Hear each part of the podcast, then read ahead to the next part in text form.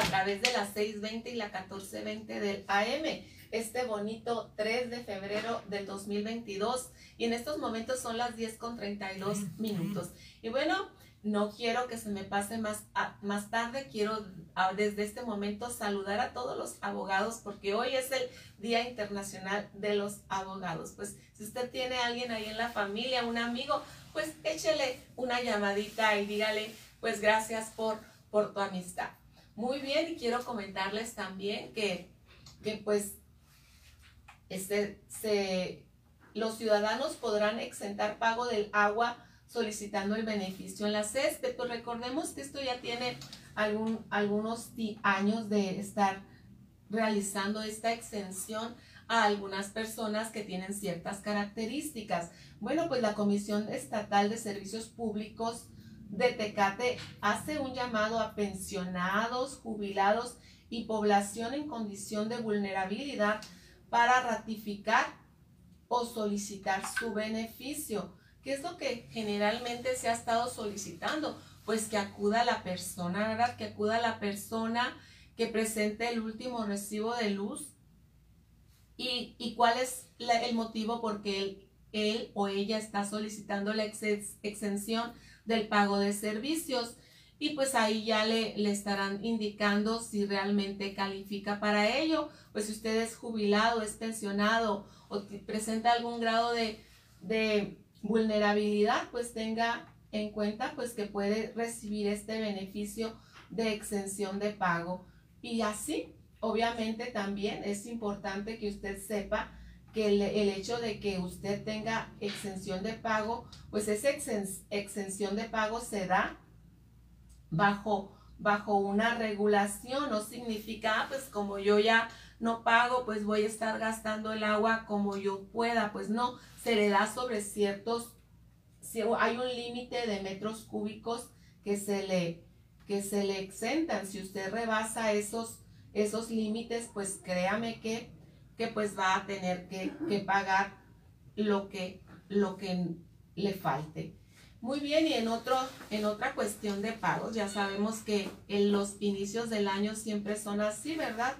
Debemos estar cubriendo nuestros, nuestros pagos, pues también para las personas que, que pagan el predial en febrero, se les va a decir que van a obtener usted un 8% de descuento. Pues esta es una muy buena noticia. Recordemos también en enero hubo un, un descuento para las personas que, realmente fueron rápidas y, llegaron a, pagar su, su predial pues todavía en febrero se les va a estar haciendo un descuento del 8%. Escuchamos al primer edil de esta ciudad que él ha estado diciendo que, que realmente ha estado funcionando el hecho del pago del predial, que muchas personas han estado acudiendo a pagarlo. ¿Y por qué?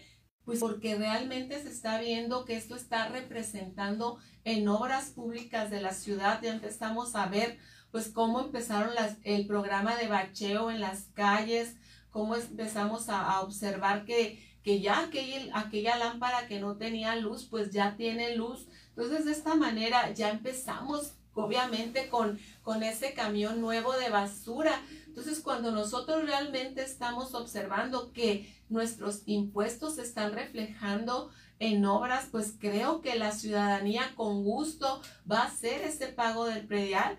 Y pues qué, qué mejor, yo he estado observando las líneas de las personas que realmente han estado acudiendo. Y pues si usted no ha acudido todavía, pues se le invita, pase. Y sobre todo en estos momentos va a obtener usted un 8% de descuento durante todo el mes de febrero. ¿En qué momentos podemos acudir? Bueno, pues ya sabemos que es de lunes a viernes desde las 8 de la mañana a las 5 de la tarde. Y si usted no puede ir entre semana y quiera Dice, no, pues yo puedo el sábado. Bueno, pues el sábado usted puede acudir de 8 a 12. Muy bien, fíjate, otras, otra de las notas importantes sobre nuestro ayuntamiento nos las hace llegar nuestro buen amigo Frankie Rago de periódico Códice de Tecate. Y dice una nota así, dice, tiene que cambiar la cultura de este municipio. Así lo expresa el primer alcalde Darío Benítez, trabajando en apoyo a la economía y proximidad con las familias tecatenses, una generación más de jóvenes de la Escuela de Manejo Gratuita del Gobierno de Tecate concluyó su capacitación con la ceremonia de entrega de constancias de culminación realizada esta mañana en el Instituto de Capacitación y Casa de Estudio de Policía. Veinte jóvenes tecatenses de entre 16 y 30 años de edad fueron los beneficiados con este programa gratuito impartido por elementos de la Dirección de Seguridad Ciudadana y Tránsito Municipal del Gobierno de Tecate, donde se brindan las herramientas teóricas y prácticas básicas de conducción de vehículo a motor a los ciudadanos interesados en adquirir estos conocimientos esenciales para la vida cotidiana. Fíjense qué importante es que desde jóvenes, los adolescentes de 16 años empiecen a saber cómo manejar un vehículo, pero hacerlo con toda responsabilidad. Recordemos que la persona que trae un volante trae un, una responsabilidad civil de las personas que están a su alrededor y también de las personas que van en el vehículo con él. Entonces es muy fácil para los jóvenes que están iniciándose a vacunar, pues que se sienten felices, pues ellos suben la velocidad, quieren aprender, quieren experimentar un tipo de adrenalina que no es la correcta. Entonces, qué bien por estos por estas clases en las cuales se les brinda a estos jóvenes este tipo de responsabilidad y se les enseña a tomar conciencia que un volante, un carro, bien puede ser un arma con la que usted puede, puede quitarle o privar de la vida a un semejante. Entonces, seamos responsables y qué bien por estos jóvenes que terminaron y concluyeron su su capacitación y qué bien también por, por las personas que, que, así lo, que así lo promueven. En su mensaje, el alcalde Edgar Darío Benítez señaló que hacer una ciudad bonita tiene que ver con tener ciudadanos responsables, haciendo copartícipe a la gente para sanear la ciudad. Qué bueno que ustedes están poniendo el ejemplo y que vinieron a tomar instrucción y aprender para que el día de mañana sean buenos ciudadanos. ¿Por qué? Porque así lo expresó el alcalde. Finalmente requerimos tener esa cultura de responsabilidad civil, esa cultura de, de responsabilidad que nos promueve nuestro entorno. Entonces, ¿en cuál entorno nos estamos desarrollando? Si es un entorno afable, es un entorno en el que me marcan valores y normas, pues voy a aprender a convivir con estas normas y valores. Pues qué, qué bien por los jóvenes que tomaron esta, esta iniciativa de tomar esos cursos de manejo. Si usted más adelante quiere ingresar a alguno de estos cursos, pues manténgase informado cuando vaya a iniciar uno de ellos y adelante. Bueno, también quiero comentarles, pues estamos ahorita en mes de inscripciones y pues el Centro Estatal de las Artes pues ya inició el periodo de inscripciones. Si usted está interesado en algún curso, pues acérquese a las oficinas. Hay ahorita en estos momentos exposiciones, talleres, cursos y actividades culturales tanto en Tecate como en la zona rural. Están las inscripciones abiertas, acérquese. Y bueno, pues yo le voy a anunciar ahorita para que vaya agendando. Habrá un concierto de la noche bohemia, poesía y música para el 11 de febrero a las 7 de la tarde. Y se lo anuncio porque la entrada es totalmente libre. Entonces, si usted quiere ir a pasar un buen momento, pues pase este día a las a las instalaciones de SEAR, que será Poesía Música el 11 de febrero.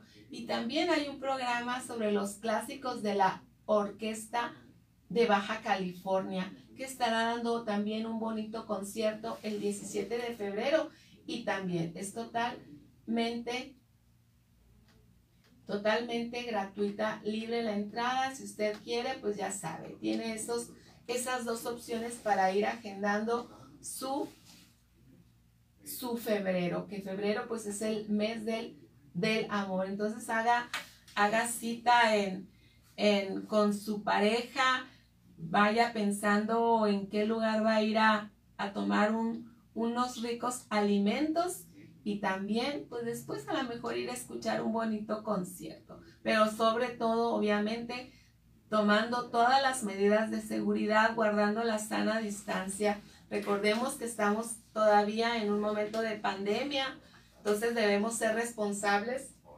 primeramente en seguir todas las medidas de seguridad y que son estarse lavando frecuentemente las manos, utilizar gel antibacterial, utilizar su cubrebocas. Y miren, yo no me voy a cansar de estarles anunciando esto cada día porque para mí es muy importante que usted se cuide, que cuide a los que más quieren. Muy bien, en otro ámbito de noticias quiero comentarles que la alcaldesa de Tijuana pide a el licenciado Andrés Manuel López Obrador participar en la construcción del viaducto. La alcaldesa de Tijuana, Montserrat Caballero, está a la espera de que el gobierno federal indique cuál será la participación que tendrá el ayuntamiento en la construcción del viaducto elevado, obra planificada para el 2022 y contemplada en el plan de desarrollo municipal, al igual que la rampa de emergencia o de frenado en el libramiento Rosas Magallón y nuevas vías alternas de acceso a Santa Fe.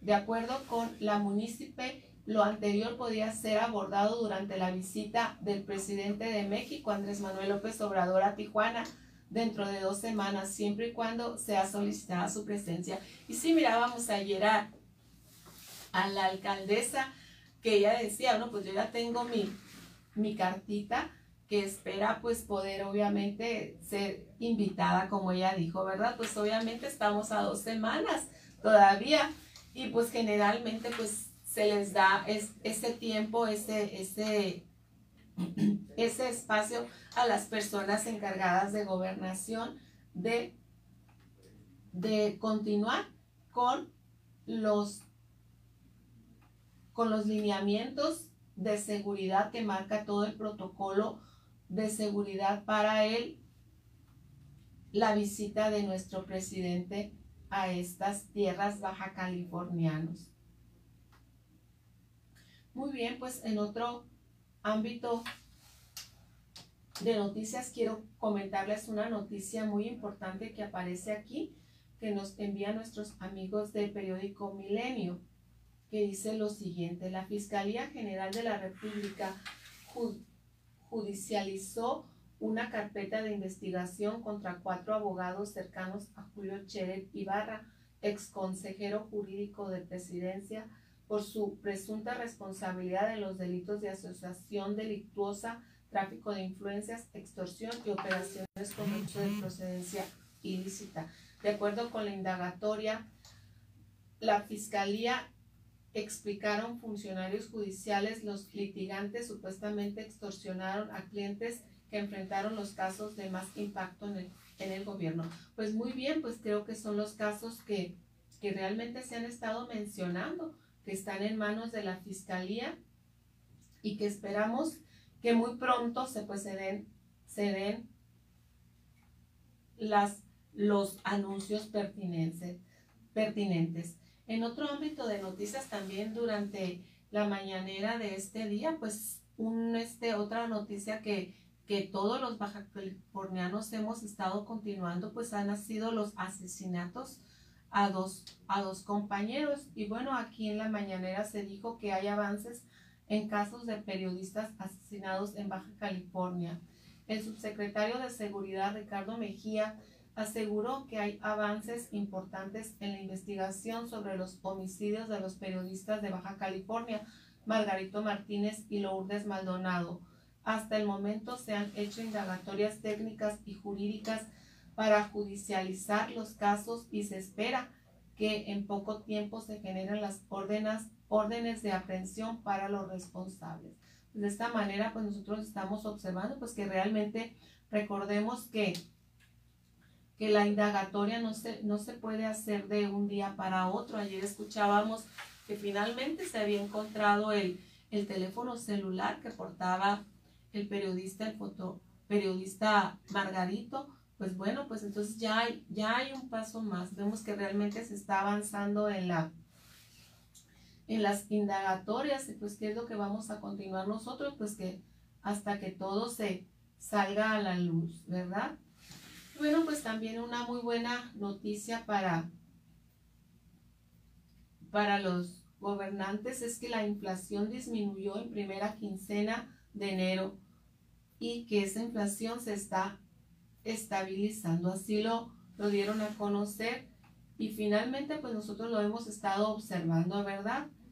Torres Rosas explicó que la inflación en el país presentó una disminución en los primeros 15 días del año, por lo que se espera que se estabilice. Explicó que el país cerró diciembre con el 7.35%, lo cual se encuentra en el promedio mundial derivado por la pandemia del COVID-19.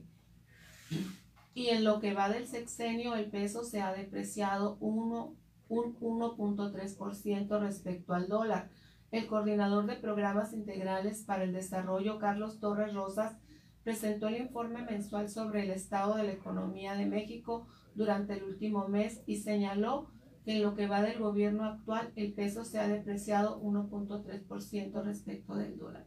Pues muy bien, pues de esta manera quiero, quiero recordarles que que estaremos nosotros dando continuidad a las, a las notas, a los asuntos que usted nos haga, haga favor de llegar, cuáles son los temas de su interés. Recordemos que nosotros tenemos nuestros micrófonos abiertos para la participación de usted. Si usted tiene algún, alguna queja, algún, algún problema que ubique en su, en su contexto, pues hágalo llegar aquí a nuestros espacios. Gracias por saber que ustedes pueden ser escuchados a través de nuestros, nuestras redes sociales en Jorge Horta Noticias, en PSN Noticias en vivo, en la 620, en la 1420 del AM. Recordemos que siempre usted tiene un, un sitio en donde acudir y finalmente si usted quiere información para promover sus, sus cenas navideñas o sus,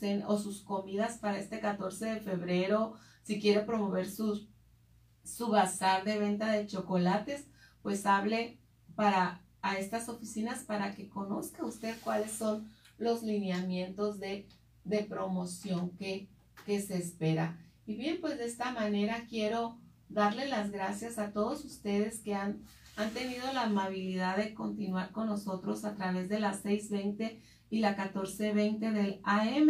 De igual manera, los invito a a recibirme mañana nuevamente a través de sus radios, en sus casas, en sus autos y pues obviamente agradecer a Atenas Horta su, su ayuda a través de controles. Pues yo soy Floridalma Alfonso y les agradezco siempre la atención y los espero aquí mañana, mañana que es viernes, viernes social. Quedo de ustedes y agradecida por su participación. Gracias y que tengan un bendecido día.